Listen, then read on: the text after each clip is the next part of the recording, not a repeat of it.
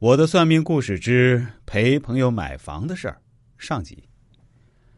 人生在世，房子、车子、票子、孩子都是不可缺少的，其中买房成为我们人生最最重要的事儿。今天呢，就是讲我本人和朋友一起在我们市里买房子遇到的事儿。要买房的是我的高中和大学同学小雷，我们玩的特别好。读书时形影不离，一起打球，一起看电影、吃宵夜，一起旅游，也经常结伴回老家。工作后，我们虽然不在一个城市，但是革命友谊还是常在的嘛。经常还会语音视频，每周也会保持通话，对彼此的生活都很熟悉。他毕业后进了一家汽车厂做设计师，月工资是用万来计算的。这小子脑瓜子灵活，设计出来的产品大多数都得到了领导的认可。每年的年终奖着实让我们羡慕嫉妒恨呐！不出三年，这小子就决定回老家，在市里买套大房子给父母住。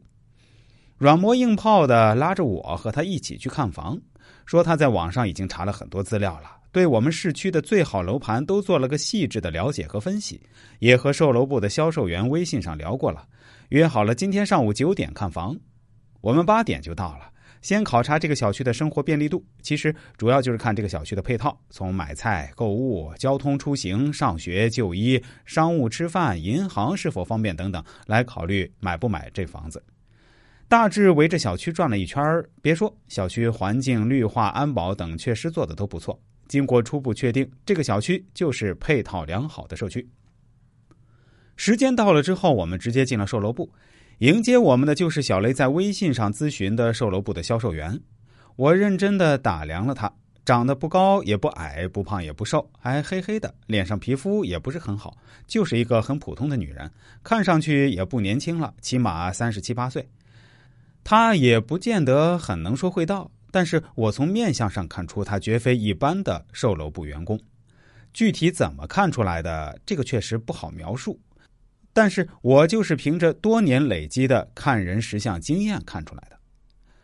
朋友和销售小姐在聊天，我和经理聊了起来。这个黄小姐应该很厉害，一看就和你们这儿其他的售楼部工作人员不同。她的业绩是你们这儿最好的吧？经理说：“这你也能看出来？你说说，你为什么会这样认为啊？因为她主动迎上来的。”好像是你们微信上就已经跟他联系好了，他才主动过来的吧？这个很正常啊。